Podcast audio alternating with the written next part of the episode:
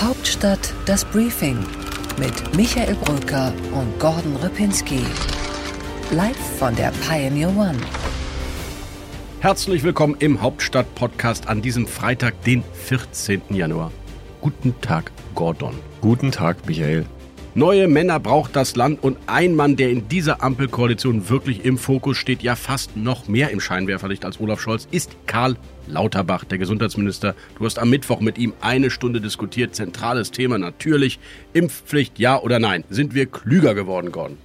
Ich glaube, wir sind klüger geworden. Erstmal in einem Punkt, nämlich dass trotz der Tatsache, dass die Debatte ja ein bisschen kontroverser geworden ist, Karl Lauterbach immer noch sagt, wir brauchen sie, denn das ist der Weg aus der Pandemie. Ja, ich glaube, dass die Impfpflicht geben wird und ich bin selbst ein ganz klarer Befürworter, dass wir dann eine echte Chance haben, aus dieser Belagerung durch das Virus herauszukommen. Für mich das stärkste Argument tatsächlich, obwohl ich ein erklärter Gegner dieser Impfpflicht bin, war, es geht jetzt hier nicht mehr um Omikron, es geht um den Herbst, eventuell sogar vielleicht den nächsten Herbst. Es geht um den dauerhaften Umgang mit diesem Virus, das vielleicht sich immer wieder neu mutiert. Und da zweifle ich, ob ich vielleicht richtig liege. Da hat er durchaus einen Punkt. Ja, man kann es so sehen, aber ich finde es trotzdem ehrlich gesagt fast ein bisschen schwierig als Argument. Die Impfpflicht wird nicht mehr gegen Omikron äh, wirken und dann ist es ja sozusagen eine Spekulation darauf, dass nochmal eine schlimmere Mutante kommt. Also ich muss sagen, ich bin skeptisch in dieser Argumentation, ob man das dann durchgesetzt bekommt mit all den Schwierigkeiten, die so eine Impfpflicht ja mit sich bringt. Also auch zum Beispiel die Frage, wie man es sanktioniert. Vor der Umsetzung kommt ja erstmal die rechtliche Begründung und er spekuliert mit einer neuen Mutante, okay, aber vor allem ja prognostiziert er, dass sich die Impf Müdigkeit sogar weiter fortsetzt in Deutschland. Das finde ich erstaunlich. Er hat interessanterweise ja zitiert, welche Impfquoten es in anderen Ländern gibt, ähm, auch westlichen Demokratien. Warum schaffen wir es doch nicht, diese Impfskeptiker, Impfgegner zu motivieren? Und meine große Befürchtung aus auch allen privaten Gesprächen ist, die kriegst du da nicht zu. Und da es keinen Impfzwang geben soll, also Polizei, Spritze in den Arm, wirst du die auch gar nicht motiviert bekommen, selbst bei einer Impfpflicht. Ja, das kann sein. Und da sind wir dann eben wieder beim Thema Sanktionierung. Äh, äh, denn irgendwie musst du das ja machen. Es gibt eine große Debatte, ob man ein Impfregister haben soll oder nicht. Aus Lauterbachs Ministerium vernehme ich da eher Skepsis, dass man es eher nicht über ein äh, Impfregister macht. Aber dann ist eben die Frage, wie macht man es sonst? Wie soll man das nachhalten? Ja, Sanktionierungen ähm, sind natürlich im Ordnungsrecht zwingend, sagt mir jeder Jurist und Rechtspolitiker. Wenn du etwas einführst, musst du es auch irgendwie sanktionieren können oder zumindest mit einer Ordnungswidrigkeit belegen können. Und dann hast du dieses Problem, ja, wie siehst du eigentlich jemand, ob er geimpft ist? Ist oder nicht, muss der das jetzt jeden Tag vorzeigen, wenn er aus dem Haus geht? Ein Riesenthema. Ja, Karl Lauterbach hat in dem Gespräch, und da haben wir uns natürlich intensiv drüber unterhalten, eine interessante Formulierung verwendet, nämlich diese hier. Also es muss eine Strafbewährung geben, die muss also funktionieren, sie darf auch nicht unverhältnismäßig sein. Sie sollte auch keine sogenannten Corona-Helden produzieren. Also er spricht explizit von einer Strafbewährung, also er spricht nicht davon, äh, dass es ein Ordnungsgeld geben soll, was ja dann in der Konsequenz, das hat ja Gregor Gysi wunderbar ausgeführt einst, was in der Konsequenz bei Nichtzahlung ja auch eine Beugehaft bedeuten würde. Und das hat Lauterbach ja ausgeschlossen. Also das heißt, es kann dieses Strafgeld in der Form eigentlich nicht geben. Also können wir jetzt mal munter drauf losspekulieren, was so eine Strafbewährung eigentlich sein kann. Also Gordon, verstehe ich dich richtig? Du meinst keine echte Strafe im Sinne von Gefängnis oder eines dicken, fetten Ordnungsgeldes, sondern etwas, was man nicht machen darf, wenn man nicht geimpft ist? Ja, so eine Art faktische Strafe könnte ich mir vorstellen, ist am Ende die Lösung. Man muss ja auch eine juristisch feste Lösung finden. Das hat Lauterbach in dem Interview auch betont. Eine Variante, die ich nicht für undenkbar halten würde, wäre, dass man Zugänge noch weiter einschränkt. Also man hat ja jetzt schon die 2G oder 2G Plus Lösung, also nur geimpfte, Genesene mit Test kommen irgendwo rein. Das kann man natürlich theoretisch noch härter machen. Man kann sagen 1G, nur geimpfte und man kann es auch ausweiten ausweiten. Theoretisch könnte man natürlich auch sagen, äh, Supermärkte nur noch für Geimpfte. Das heißt, dann hätte man eine faktische Impfpflicht, die dann auch kontrolliert werden müsste, aber wo es eben nicht Strafgelder gibt, sondern einfach nur Ausschluss von öffentlichem Leben. Ich komme nochmal zurück zur ursprünglichen Begründung, Gordon. Und die sehe ich nicht bei zurückgehenden Belegungen in den Intensivstationen mit Corona-Patienten. Ich sehe sie auch nicht, wenn ich die internationalen Statistiken mir bei Omikron anschaue.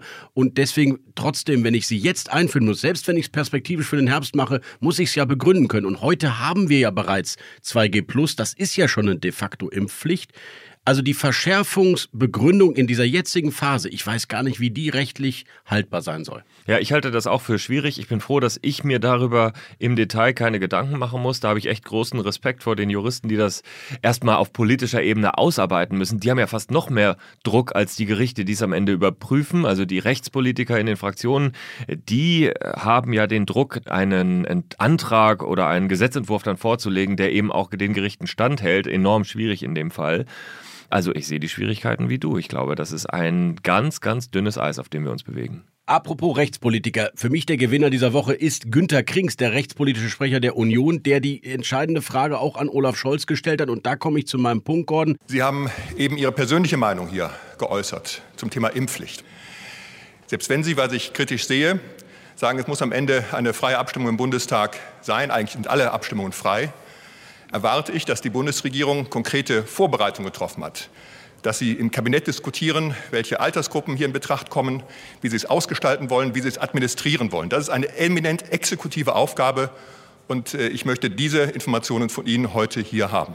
Aus meiner Sicht hat deine Ampelkoalition schon zwei Kehrtwenden hinter sich gebracht. Olaf Scholz begründet als Mitglied der Bundesregierung, als Bundeskanzler nicht wirklich, warum er die Impfpflicht will, also indem er ein eigenes Gesetz einbringt. Und Karl Lauterbach, der hat doch immer erzählt, er wolle als Abgeordneter einen eigenen Vorschlag machen, Plötzlich sagt er bei dir, nee, habe ich so nie äh, und mache ich doch nicht. Ich finde, da macht sich die Regierung aus dem Staub bei so einer wesentlichen Entscheidung. Ich möchte nicht die Kraft des Amtes nutzen, um einen bestimmten Antrag zu bevorzugen.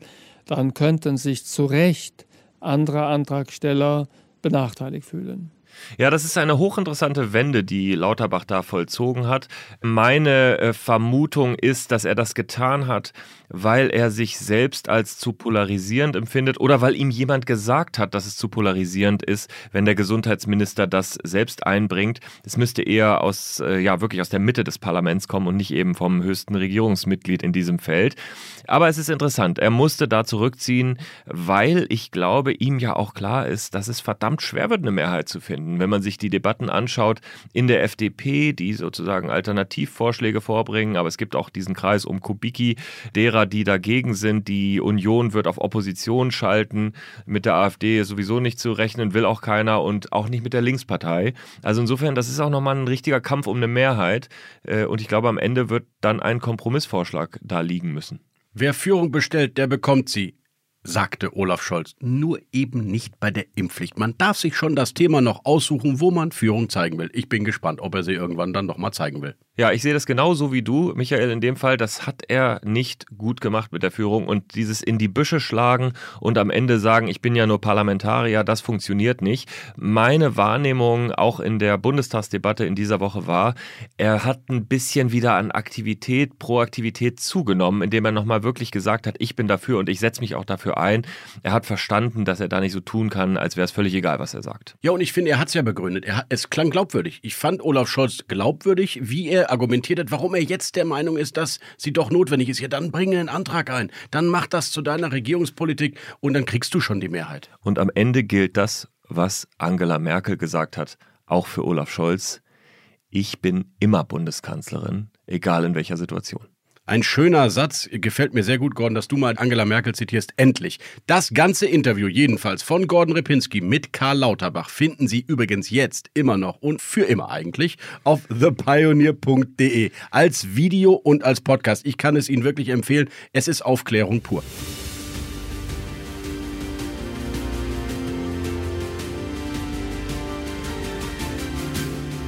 Unsere weiteren Themen heute. Neben Olaf Scholz und Karl Lauterbach gibt es ja auch noch andere Bundesminister in diesem Kabinett. Und wir haben mal analysiert, was die so vorhaben und wer sich profiliert und wer eher nicht. Unsere 35-Tage-Bilanz sozusagen der Regierungszeit. Dann spricht unsere politische Reporterin Marina Kornbaki mit Anne Spiegel. Sie ist die neue grünen Familienministerin und da geht es natürlich auch um die ersten wichtigen Projekte aus diesem Haus. Bei What's Right erkläre ich Gordon Repinski mal ein kleines numerisches Problem bei der CDU. 50 Kandidaten für den Bundesvorstand, aber eigentlich nur halb so viele Plätze. Ja, wie geht das eigentlich gut? Und bei What's Left erkläre ich Michael Bröker, dass es im Irak tatsächlich einen Bundeswehreinsatz gibt, dass der zur Mandatsverlängerung ansteht in diesem Monat und was die Bedenken in der Parteilinken, bei Grünen und bei SPD waren und sind. Bei What's Next berichten wir über die erste Kabinettsklausur von Olaf Scholz und im kürzesten Interview der Berliner Republik ein Satz zu spricht Gordon Repinski mit der Taz Co-Chefredakteurin Ulrike Winkelmann. Und jetzt komme ich und habe gar nichts mehr zu sagen, außer, lieber Michael, ich freue mich. Deep Dive.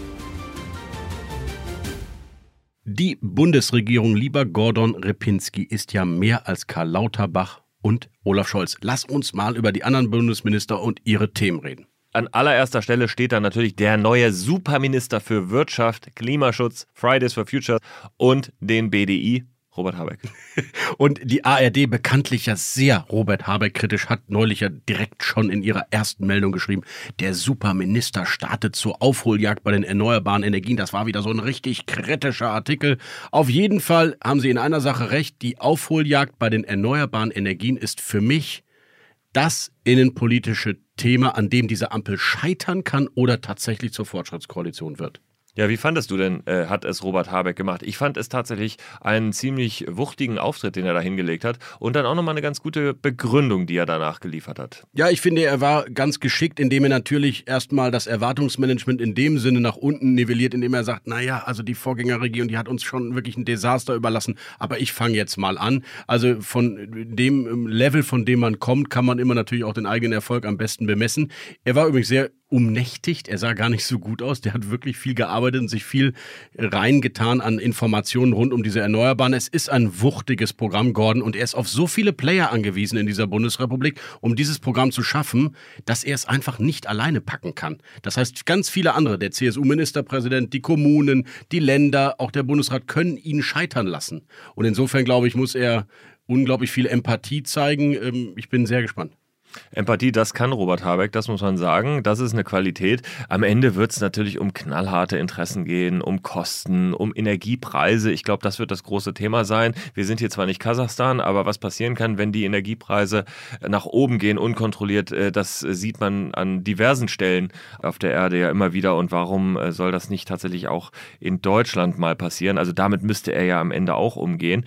Aber er sagt ja, wir müssen es versuchen und deswegen versucht er es jetzt lieber in diesen Jahren und vielleicht klappt es ja auch. Das fand ich irgendwie war eine entwaffnend charmante äh, Formulierung seiner eigenen Herausforderungen, vor denen er da steht. Ja, was ich schätze an Robert Habeck ist wirklich diesen Grundansatz in der Politik. Wir müssen doch in der Lage sein zu verhandeln, ohne dass jeder immer daran denkt, wie kann ich gewinnen? Wie kann ich den zur Seite drängen? Das ist vielleicht naiv, aber eigentlich ja auch richtig. Also auch ein Markus Söder muss doch ein Interesse daran haben, dass sein Land, wenn er sich schon ständig als Grüner inszeniert und Bäume umarmt, dass sein Land vielleicht Vorreiter wird bei Solar und Wind. Es muss einen Wettbewerb nach oben geben, einen Stolz darauf teilzuhaben und seinen Beitrag zu leisten. Und das gilt für die Kommunen, das gilt für die Verbände, das gilt für die Länder, das gilt für die verschiedenen Politikerinnen und Politiker der Parteien. Das muss der Geist sein, in dem wir in Zukunft arbeiten. Diese Interessen, die vielleicht dann gemeinsame sind, obwohl die Parteien äh, sich widersprechen, die will er ausfindig machen und eigentlich wünscht man ihm als Bürger Erfolg. Natürlich wollen wir grüne Energien in diesem Land, Gordon. Na klar, wer denn nicht? Nur er muss, glaube ich, am ehesten auch mit seiner eigenen Klientel reden, die nämlich jede Bürgerinitiative mit ihren eigenen kleinen grünen Vorstandsmitgliedern durchsetzt. Und da muss er auch mal klare Kante sagen und sagen, tut mir leid, der Greifvogel und die Kröte sind nicht so wichtig wie ein neues Windrad, äh, weil wir brauchen es. Ja, und das wird nicht ganz einfach. Ich glaube auch, dass er den größten Widerstand dann aus den eigenen Reihen bekommen wird, weil er muss ja tatsächlich neben dem Klimaschutz nun auch noch die Wirtschaft mitdenken. Das hat man ja nicht in ein Ministerium gepackt, äh, damit äh, die Wirtschaft endlich den Mund hält, sondern du musst ja eben diese Interessen wirklich mitbedenken und das ist ein brutaler Spagat. Wir haben hier mehrfach drüber gesprochen. Ich habe das Gefühl, Robert Habeck geht schon von innen heraus an so ein Amt heran mit dem Ziel, das Richtige zu tun und darauf zu hoffen, dass das ihm am Ende auch vom Wähler ähm, bescheinigt wird und er dann womöglich auch wiedergewählt wird, statt dass er von vornherein nur an das Thema Wiederwahl denkt und dann eher den Weg des geringsten Widerstandes geht. Ich glaube, das ist eine ganz gute Herangehensweise, die man in der Ampel ja schon auch an der einen oder anderen Stelle beobachten konnte. Aber nochmal, Gordon, Solarpanels auf privaten Häusern, Solarpanels auf äh, Gewerbeneubauten, Windparks mitten im Wald, Windparks in der Nähe von Flughäfen. Er muss so viele Bretter bohren von Projekten, die zu Recht vielleicht oder auch nicht zu Recht über Jahre äh, nicht möglich waren, dass es fast an ein Wunder äh, glänzt, wenn er die 80 Prozent auch nur ansatzweise auf dem Pfad bis 2030 erreicht. Aber gut, Man wünscht es ihm, wir werden es kritisch begleiten. Für mich nochmal entscheidend, Volker Wissing, der Verkehrsminister und beim Klimaschutz eigentlich so dermaßen vorne im Steuerrat, hat viele Interessen nicht, äh, die Robert Habeck teilt. Und auch Steffi Lemke, die Umweltministerin, die jetzt für Artenschutz zuständig ist, die teilt auch nicht all das, was Robert Habeck da vorlegt. Also er muss erstmal im eigenen Kabinett eine Mehrheit finden für seine Projekte, bevor er ins Land geht.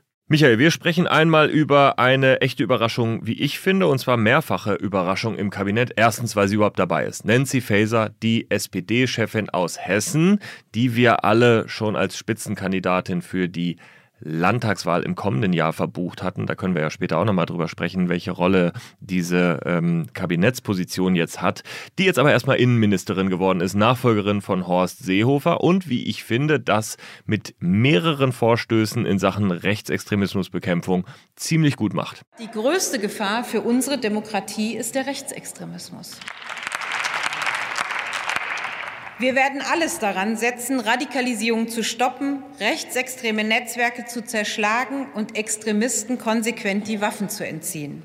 Ja, die äh, klare Ansage von ihr ist, die größte Bedrohung, übrigens hat das auch schon ein Horst Seehofer gesagt, derzeit für die Demokratie ist die von rechts und sie will bis Ostern ein Maßnahmenpaket vorlegen. Ich bin gespannt. Sie äh, scheint sich ja sehr zu informieren bei dem äh, für mich bedeutenderen Sozialdemokraten im Innenministeriumssessel, nämlich bei Boris Pistorius.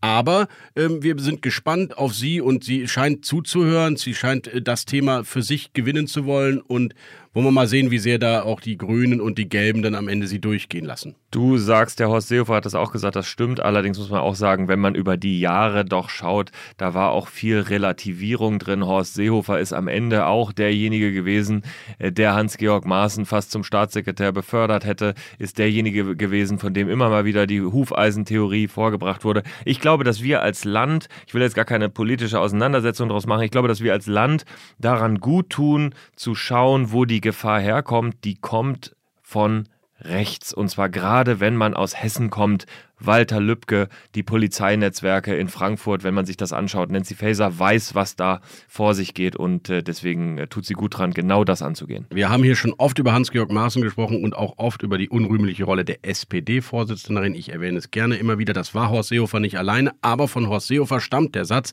Rechtsextremismus ist die größte Bedrohung. Ich sehe darin kein Hufeisen und trotzdem darf ich das eine sagen, nämlich Rechtsextremismus ist die größte Bedrohung und trotzdem drei Tage später auch den Linksextremismus in Deutschland nicht aus den Augen nehmen und genauso energisch angehen, ohne dass ich dann die Problemlage gleichsetze.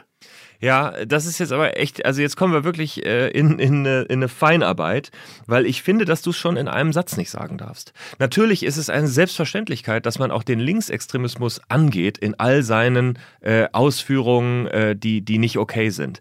Aber wenn du es in einem Satz, in einem Vergleich miteinander nennst, dann setzt du sie automatisch auf eine Ebene. Und das finde ich dann schon in dem Punkt, ist eine Relativierung der Gefahr des Rechtsextremismus. Zum Glück darf ich ja sagen, was ich will in einem Satz. Ich kann auch Äpfel mit Birnen vergleichen. Für mich ist der Rechtsextremismus die größte Bedrohung und trotzdem der Linksextremismus auch eine Bedrohung. Und gerade als Berliner Bürger weiß ich ja, wozu Linksextremisten in der Lage sind. Oder besser gesagt, man müsste einfach mal die Berliner Polizei fragen. Aber wir werden ja sehen, welche Schwerpunkte Frau Faeser in ihrem Amt setzt und ob sie das überhaupt anpackt. Das andere Thema Thema werden wir dann ja alles sehen und äh, wünsche ihr allen Erfolg, Gordon.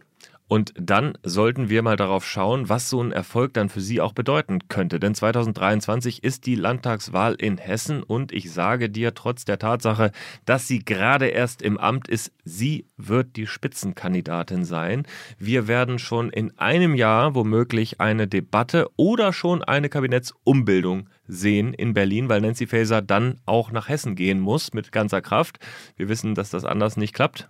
Ne? Spannende Prognose, Gordon. Es tut mir sehr leid für Michael Roth und ähm, Edgar Franke, die ansonsten ja Spitzenkandidaten der SPD in Hessen geworden wären. Okay. Äh, interessante Personalien, die du da nennst. Äh, also, das ist jetzt ziemlich weit in die Zukunft geblickt, aber ich glaube, darauf können wir uns einstellen. Und es gibt ja schon eine Ersatzinnenministerin. Sie ist im Verteidigungsressort, nämlich Christine Lambrecht. Schon wieder. Lamprecht kann ja offenbar alles. Und wer würde dann eigentlich Verteidigungsministerin oder Verteidigungsminister? Doch Lars Klingbeil? Was für eine charmante Überleitung zu unserer niedersächsischen SPD. Also ehrlich gesagt, ich glaube, Lars Klingbeil wäre natürlich theoretisch ein Kandidat. Andererseits ist das Thema Parität ja nicht gelöst, äh, wenn man einmal die Anfangsaufstellung paritätisch gemacht hat. Das wird ja so bleiben. Äh, insofern ist Lars Klingbeil dann äh, wahrscheinlich faktisch deswegen kein Kandidat. Aber wenn man zum Beispiel mit Christine Lambrecht nachbesetzen würde und dann im Verteidigungsministerium Hubertus Heil besetzen würde, äh, dann äh, hätte man äh, das Arbeitsministerium frei für eine Frau der Wahl. Das ist jetzt wirklich, also jetzt ist wirklich jetzt spekulativer, spekulativer ja. wird es nicht mehr in diesem Podcast. Reden wir über Hubertus Heil. Das wollten wir machen. Der ist das dritte Kabinettsmitglied mit spannenden Programmpunkten und äh, der ja schon in den letzten vier Jahren ein, ein sehr solider, sehr guter Minister war und deswegen auch gesetzt war und der jetzt auch gleich weitermacht mit einer hochinteressanten Weiterbildungsinitiative, Michael. Wir müssen in Deutschland Weltmeister bei der Weiterbildung werden. Weiterbildungszeiten müssen in Deutschland genauso selbstverständlich werden, wie die Elternzeit es heute schon ist.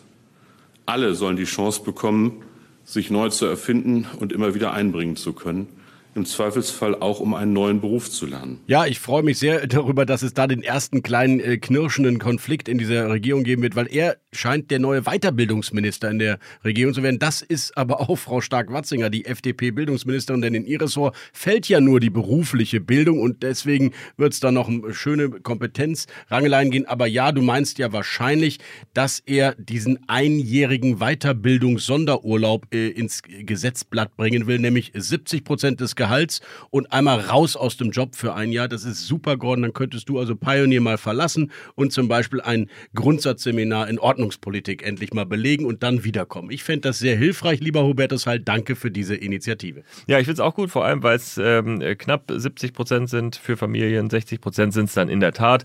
Das ist alles in Ordnung. Ich würde auch direkt einfach die Kontonummer von Michael Brücker gerne einmal durchgeben, damit man ihm diese 60 Prozent dann oder 67 Prozent dann überweisen kann und er sich zum Beispiel in Sachen äh, Germanistik äh, fortbildet oder Hasenzucht. da muss ich sagen, bei der Kaninchenzucht, die du wahrscheinlich ansprichst, habe ich bereits versagt. Da hilft auch keine Weiterbildung mehr. Das wären dann wirklich äh, Groschen äh, in, in, den Brunnen geschmissen. Äh, die Kaninchen sind tot geworden. oh Gott. Tut mir leid, ich, ich möchte, ich möchte an dieser Stelle einfach nur wissen, ob dieser Podcast erscheint, nachdem du das deinen Kindern beigebracht hast. Die Kinder hören zum Glück diesen Podcast noch nicht, das kann ich selbst steuern. Die Wahrheit ist, der Fuchs hat sie gerissen und die Kinder wissen es noch nicht. Und äh, jetzt gibt es dann endlich einen Hund. Auf gar keinen Fall. Ich bin, ich bin für einen Hund. Wir haben da eben schon, äh, liebe Podcast-Zuhörerinnen und Zuhörer, wenn Sie uns diesen Exkurs erlauben würden. Ich bin ja ein Freund von Hunden und von Katzen. Also ich mag ja eigentlich Hunde und Katzen. Ich finde, beide haben ihre Qualitäten und ich versuche dich davon zu überzeugen, wie nett ein Hund ist und wie nützlich aber auch eine Katze sein kann, weil die Katze wäre das einzige Tier, was womöglich auch dem Fuchs Paroli bieten würde. Siehst du, Gordon, und ich bin wirklich ein Freund von Tieren, nur halt nicht im eigenen Haus. ja, so. Schön. Also dann äh, weiter im Text. Wie kommen wir jetzt zu Anne Spiegel? Wir waren ja noch bei Hubertus Heil, aber ich finde, Hubertus Heil, wolltest du noch sagen, wie er sich neu erfindet und ob er oder war es das schon? Nein, Weiterbildungsminister, weil er hat ja noch eine andere Initiative angekündigt. Absolut, absolut. Er hat jetzt eben auch nochmal das Thema Renten angesprochen. Das fand ich sehr interessant. Äh, er hat einerseits eine kräftige Rentenerhöhung angekündigt. Äh, die ergibt sich rechnerisch, die ist nachlaufend. Aber warum nicht sie verkünden, als ob es ein politisches Geschenk wäre? Das finde ich erstmal ganz clever von ihm. Ähm, Im Sommer wird sie dann kommen. Wer es zuerst lesen will, wie viel es äh, ist, der sollte einfach The Pioneer, das Briefing aus der Hauptstadt lesen, denn Rasmus Buchsteiner weiß alles über die Rente eigentlich immer, bevor es der Rest weiß.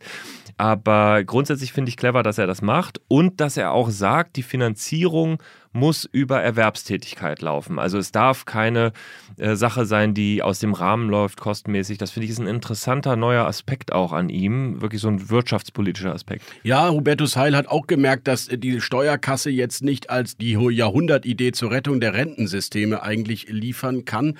Und insofern finde ich das ganz interessant, sein Vorstoß. Aber er ist natürlich auch ein naja, ein Wunschzettel. Die erwerbstätigen Bevölkerung soll größer werden, es sollen mehr Leute einzahlen und dann ist die Problematik gerettet. Aus meiner Sicht ist die Systematik damit nicht gerettet. Wir brauchen trotzdem Strukturreform. Ich weiß, das wird im Arbeitsministerium jetzt nerven, aber ich werde noch einmal sagen an dieser Stelle, Hubertus Heil wird in dieser Legislaturperiode noch ein anderes Ministerium besetzen. Ich glaube, er bestellt da das Feld jetzt noch einmal im Arbeitsministerium und dann wird man ihn irgendwann woanders brauchen. Er ist einfach zu verlässlich. Ein Multitalent aus Peine. Ich freue mich über unsere weiteren Analysen über Hubertus Heil. Ich möchte noch eine Ministerin kurz ins Gespräch bringen, nämlich Bettina Stark-Watzinger. Nächste Woche ihr erster Auftritt in der Öffentlichkeit. Forschung und Bildung, eben auch in der Pandemie, wird sie bildungspolitische Themen, wenn sie klug ist, und ich glaube, sie wird es, auf das Tapet bringen, in die Öffentlichkeit bringen, selbst wenn sie nicht zuständig ist. Ich freue mich wirklich, Gordon, über mehr Input aus diesem Hause, als ich es bei vier Jahren Anja Karliczek erlebt habe. Wir sehen doch, dass Schülerinnen gezielt Unter Unterstützung brauchen. Und deswegen unser Programm Startchancen. Damit werden wir 4000 Schulen in sozial schwierigen Lagen besonders unterstützen mit Investitionsprogramm und Chancenbudget, meine Damen und Herren. Michael, dann lass uns noch einmal in ein weiteres Ministerium gehen, das auch von den Grünen besetzt wird. Nach langen Jahren der SPD-Vorherrschaft in dem Bereich, das Familienministerium. Anne Spiegel aus Rheinland-Pfalz ist die neue Ministerin, eine spannende Politikerin, die als Talent schon im Blickfeld war von unserer politischen Reporterin Marina Kornbaki, bevor sie dann berufen wurde zur Ministerin. Und jetzt hat Marina Kornbaki sie im Familienministerium in Berlin getroffen und zu ihren Themen befragt. Interview der Woche. Bundesfamilienministerin Anne Spiegel. Ich grüße Sie. Hallo, ich grüße Sie auch. Frau Spiegel, hätte Ihnen jemand vor einem Jahr vorausgesagt, dass Sie jetzt hier zu Beginn des Jahres 2022 in diesem großen, lichten Ministerinnenbüro in Berlin säßen, was wäre da wohl Ihre Erwiderung?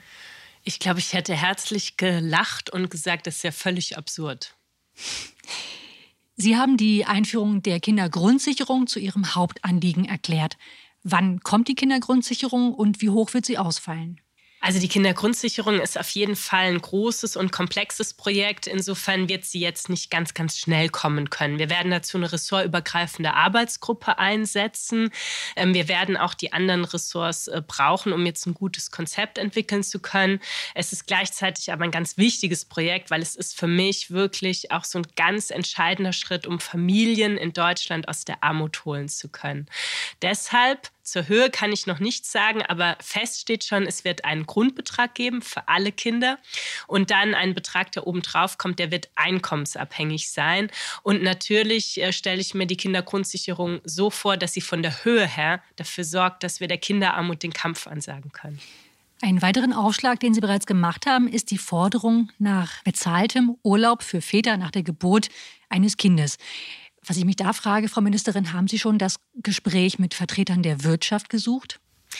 Äh, noch nicht, aber mit Hubertus Heil habe ich darüber gesprochen, ähm, denn das ist ja auch äh, eine wichtige Forderung, die sozusagen mit dem Arbeitsmarkt äh, zu tun hat. Und selbstverständlich werde ich auch die Gespräche nicht nur mit den Vertreterinnen und Vertretern der Wirtschaft, auch mit den Familienorganisationen und anderen äh, darüber führen, weil ich glaube, es ist ein Thema, das, wie Sie richtigerweise sagen, natürlich für Arbeitnehmerinnen und Arbeitnehmer, aber auch für Arbeitgeberinnen und Arbeitgeber wichtig ist. Ich bin nur davon überzeugt, dass es letztlich die Rahmenbedingungen für Familien in Deutschland verbessern wird. Warum braucht es denn überhaupt diesen bezahlten Urlaub unmittelbar nach der Geburt? Kommt ja in den meisten Fällen nicht allzu überraschend. Eltern bereiten sich doch sicherlich auch jetzt schon drauf vor, oder? Ja, natürlich bereiten sich die Eltern darauf vor und äh, darum geht es auch gar nicht, sondern eher darum, dass meiner Wahrnehmung nach doch viele Familien ihren Urlaub oder auch Resturlaub zusammenkratzen, damit in der Regel Väter natürlich nach der Geburt auch mit der Mutter zusammen beim Baby sein können. Und das ist einfach so ein Zustand, wir alle wissen doch, und das kann ich familienpolitisch nur unterstützen, die Zeit direkt nach einer Geburt mit einem Baby. Das ist eine ganz, ganz spezielle Zeit, auch im Leben einer Familie. Und diese Zeit, die sollen Eltern einfach für das Baby und für sich zusammen als Familie haben können. Und deshalb halte ich das für eine wichtige Forderung. Und natürlich ist es zu sehen in einem Zusammenspiel mit einigen anderen Dingen, die wir auf den Weg bringen, um die Vereinbarkeit von Familie und Beruf zu verbessern. Denn was wir merken ist, Väter wollen sich zu Recht stärker engagieren. Sie wollen mehr bei der Familie sein. Und das müssen wir auch von den Rahmenbedingungen her verbessern. Nun befördert die Pandemie offenbar ein traditionelles Rollenverständnis. Homeoffice, Schulschließungen und Kinder in Quarantäne führen dazu, dass Frauen häufiger ihre Arbeitszeit reduzieren. Sehen Sie darin ein Problem, das Sie angehen möchten? Also ich sehe zunächst mal ein Riesenproblem für Familien in der Corona-Zeit. Ich habe ehrlich gesagt, ich nehme mich da selbst nicht aus, noch keine Familie getroffen, die nicht gestresst ist. Ich meine, Kinder zu haben bedeutet immer, dass man auch mal improvisieren muss, äh, dass mal alles nicht so läuft, wie man sich überlegt hat oder vorgenommen hat. Das ist alles in Ordnung. Aber die Corona-Pandemie, die kann einen Familienalltag vom Kopf auf die Füße stellen.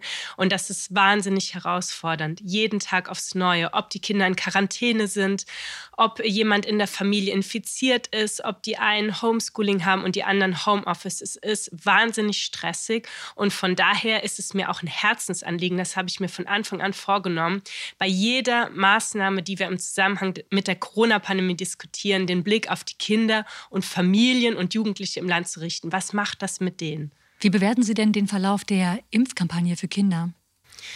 Also ich bin äh, zunächst mal ähm, froh, dass viele Eltern, die sich anscheinend schon lange entschieden hatten und nur darauf gewartet haben, dass sie jetzt auch ein Impfangebot äh, für ihre Kinder haben, das sofort in Anspruch genommen haben. Ich habe viel Erleichterung auch in Gesprächen mit Familien wahrgenommen, dass das Angebot jetzt da ist. Und ich unterstütze ausdrücklich und danke da auch den Ländern und Kommunen, dass sie diese Infrastruktur aufgebaut haben. Übrigens auch eine kindgerechte, ähm, denn es ist schon wichtig vom Kind her gedacht, äh, dass diese ganze sich impfen lassen, danach noch kurz in einem Warteraum möglichst kindgerecht auch ausgestattet ist. Und äh, Stand jetzt ähm, haben wir über 500.000 Kinder auch äh, schon mit der ersten Impfung im entsprechenden Alter, also bis äh, zwölf äh, Jahre. Und ich glaube, das zeigt schon, der Bedarf war da und die Familien sind froh. Was planen Sie zur Entlastung von Eltern in der Pandemie? Also wir haben äh, ein Aufholpaket geschnürt, ähm, das äh, im Moment auch noch im Jahr 2022 abgerufen werden kann, die Mittel. Dort ist mir ein ganz wichtiges Anliegen ähm, und das passt zu dem, dass äh, die Familien sehr gestresst sind durch die Corona-Pandemie. Und zwar, glaube ich, ganz gleich, äh, wie viele Kinder sie haben. Äh, natürlich die Alleinerziehenden noch mehr gestresst sind als andere. Aber wir brauchen auch wirklich Momente, wo Familien Kraft tanken können, wo sie ihre Batterien aufladen können. Und wir fördern mit dem Aufholpaket auch äh, Familienfreizeiten und Familienerholungen. Und das wird sehr, sehr stark in Anspruch genommen. Sie haben selbst vier kleine Kinder. Wie prägt das Ihren Berufsalltag? Ja, enorm. Also äh, zum einen äh, prägt mich das natürlich äh, dahingehend, als dass ich nicht nur in der Corona-Pandemie mitbekomme, wie Familienalltag ist, sondern auch sonst ist das für mich natürlich ein ganz, ganz großes Thema und ich kriege einfach sehr viel hautnah mit. Ähm, ich bin wahnsinnig froh, dass ich äh, durch meine Kinder auch einfach, wenn ich nach Hause komme, ähm, ein sehr, sehr angenehmes Kontrastprogramm habe zu dem, was ich so als Ministerin mache. Ähm, bei uns zu Hause ist es nie langweilig und nie leise, aber genauso wollte ich es haben. Sind das auch quasi Ihre privaten Regierungsberater, wenn man so will? Geben die Ihnen Tipps, Verbesserungsbedarf mit auf den Weg? ja, das ist tatsächlich auch schon vorgekommen. Ganz zu Beginn äh, der Pandemie hat sich äh, mein Sohn äh, beschwert, dass hier einfach Schulen und Kitas geschlossen werden und er noch nie jemanden aus der Politik wahrgenommen hat, der sich dafür mal bei den Kindern entschuldigt hat. Ich habe ihm dann tatsächlich einen Brief geschrieben.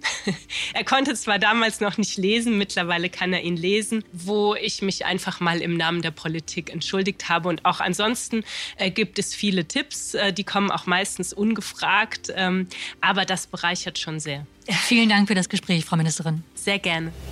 Und Gordon, what's left?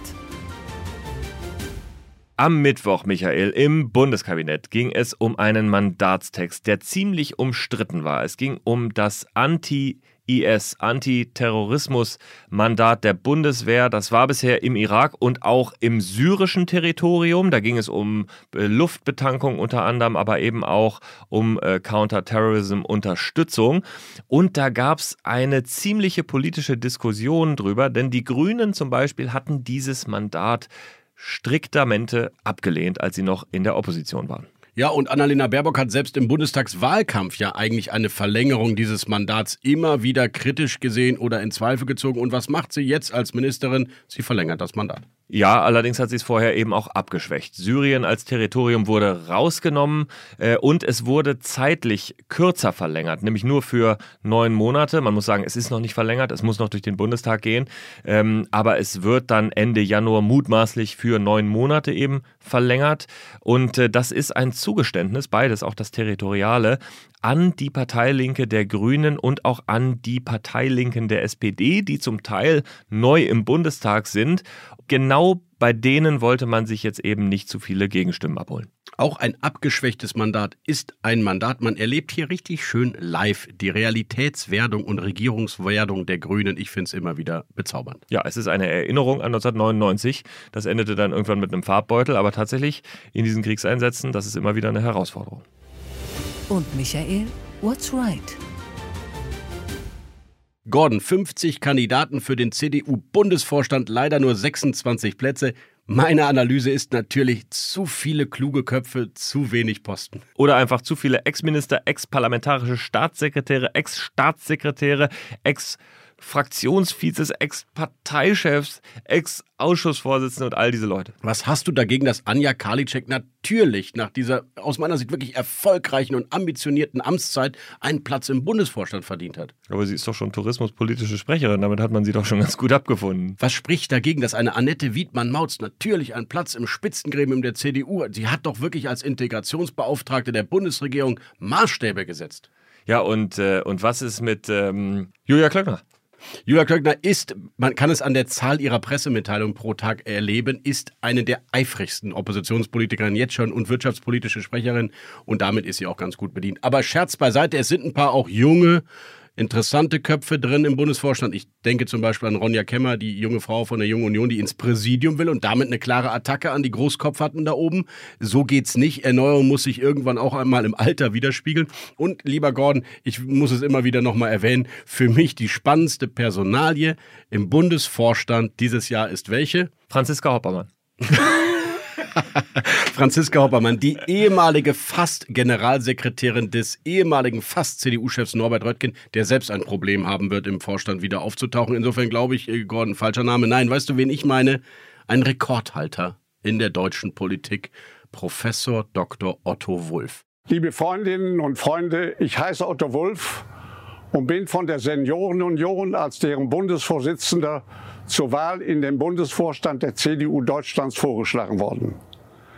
Die Seniorenunion wird sich mit ganzer Kraft dafür einsetzen, dass die Union auch diesmal wieder in den kommenden Wahlkämpfen zur stärksten Kraft in den Parlamenten wird mit 89, Gordon, 89 Jahren das älteste CDU-Vorstandsmitglied. Ich glaube, das älteste Vorstandsmitglied aller europäischen Parteien tritt selbstverständlich wieder an. Otto Wulff, der einzige Mann, der schon im CDU-Bundesvorstand saß, als Wolfgang Schäuble noch nicht mal Parlamentarier war. Nicht nur das, Gordon, der einzige Mann, der Konrad Adenauer persönlich kennengelernt hat und mit dem Sohn befreundet war und in den privaten Wohnzimmerräumlichkeiten des Konrad Adenauer Rotwein getrunken hat. Geboren ist Professor Otto Wulff 1933. So viel zum Thema Erneuerung. Auf der anderen Seite, es gibt keine Altersdiskriminierung in diesem Land. Der Mann ist fit. Warum soll er nicht nochmal antreten? What's next? Olaf Scholz sammelt seine Truppen am 21. Februar, die erste Kabinettsklausur. Leider ohne diese schönen Bilder, die ich immer geliebt habe im Schloss Neuhardenberg, glaube ich, Gordon. Meseberg. Meseberg, danke. Was ist eigentlich Schloss Neuhardenberg? Wie komme ich da drauf? Das ist irgendwas im Osten und Meseberg ist im Norden. Meseberg ist das äh, Schloss der Regierung. Neuhardenberg ist. Ach, was ist Neuhardenberg? Ich weiß auch nicht. Ich weiß auch nicht. Liebe Zuhörerinnen und Zuhörer, wenn Sie uns schneller als Google aufklären können darüber, was im Schloss Neuhardenberg passiert, dann äh, lassen Sie es uns einfach wissen. Jedenfalls nicht in Meseberg im Gästehaus, sondern im internationalen Konferenzraum des Bundeskanzleramts trommelt er seine Kabinettsmitglieder zusammen, um mal so ein bisschen, ja, Chaka, Motivation. Und was haben wir eigentlich vor dieses Jahr? Wir werden selbstverständlich fast live berichten. Einsatz zu In unserer Rubrik dem kürzesten Interview der Berliner Republik freue ich mich jetzt ganz besonders über die Co-Chefredakteurin der Berliner Taz, über eine wunderbare und liebe ehemalige Kollegin, nämlich auch, denn ich war ja auch mal bei der Taz, Ulrike Winkelmann. Hallo, liebe Ulrike. Ja, hallo. Wir beginnen jetzt und ich sage dir ein paar Begriffe und du sagst mir immer einen spontanen Satz dazu. Der erste Begriff lautet Wirtschaft und Klima. Unser wichtigstes Thema dieses Jahr und wahrscheinlich noch viel weit darüber hinaus. Haltungsjournalismus. Finden wir in der Tat prinzipiell gut, haben wir vielleicht sogar mit erfunden, mäkeln aber häufig genug darüber bei anderen herum. Rudi-Dutschke-Straße. Ist eine wunderbare Adresse, die wir selbst mit erfunden und herbeigeführt haben. Und ein bisschen schade ist es, dass wir inzwischen umgezogen sind und an der etwas langweiligeren Friedrichstraße residieren. Dirk Niebel. War einmal Entwicklungsminister mit einer merkwürdigen Mütze, die dann noch Karriere als Skandalgegenstand machte. Und ich glaube, du, Gordon, kanntest ihn ganz gut. Annalena Baerbock. Die hat inzwischen eine bessere Performance hingelegt als im Wahlkampf. Wir beäugen sie dennoch immer noch ein wenig skeptisch. Taz-Konferenzen sind eine wunderbare Einrichtung zur Verbesserung der Zeitungslandschaft und der Welt. Manchmal auch ein bisschen anstrengend, aber eigentlich freue ich mich jeden Tag drauf. Olaf Scholz ist zuletzt ein bisschen abgetaucht, was uns wundert, weil es hieß doch, er sei Kanzler geworden. Aber eigentlich finden wir es immer noch gut, dass er die Frau vor ihm abgelöst hat. Das war der letzte Begriff. Ich danke dir, Ulrike. Ja, ich danke auch und freue mich sehr über dieses großartige Interview. Tschüss. Tschüss, bis bald. Das war's für diesen Freitag, lieber Gordon. Vielen, vielen Dank. Danke dir auch, lieber Michael. Wir freuen uns auch, liebe Zuhörerinnen und Zuhörer, wenn Sie Feedback haben. Gutes, schlechtes, konstruktives, mitteldestruktives, dann gerne an g.repinski.mediapioneer.com. In der nächsten Woche gibt es einen, ja, einen Sonderpodcast, kann man eigentlich fast sagen. Eine Sonderausgabe, nämlich warum, Michael? Wir feiern Jubiläum. Wir sind aus dem Schnulleralter raus. Das stimmt nicht, wir haben den Schnuller noch im Mund. Aber ein Jahr sind wir dann. Richtig, Gordon, wir sind ein Jahr alt geworden und das wollen wir mit Ihnen, den Zuhörern und Zuhörern und mit einigen Überraschungsgästen nächste Woche feiern. Freuen Sie sich darauf. Das war's von uns. Wir verabschieden uns und Sie ins Wochenende. Machen Sie es gut. Bis zum nächsten Mal. Adieu. Hauptstadt das Briefing mit Michael Bröker und Gordon Ripinski. Live von der Pioneer One.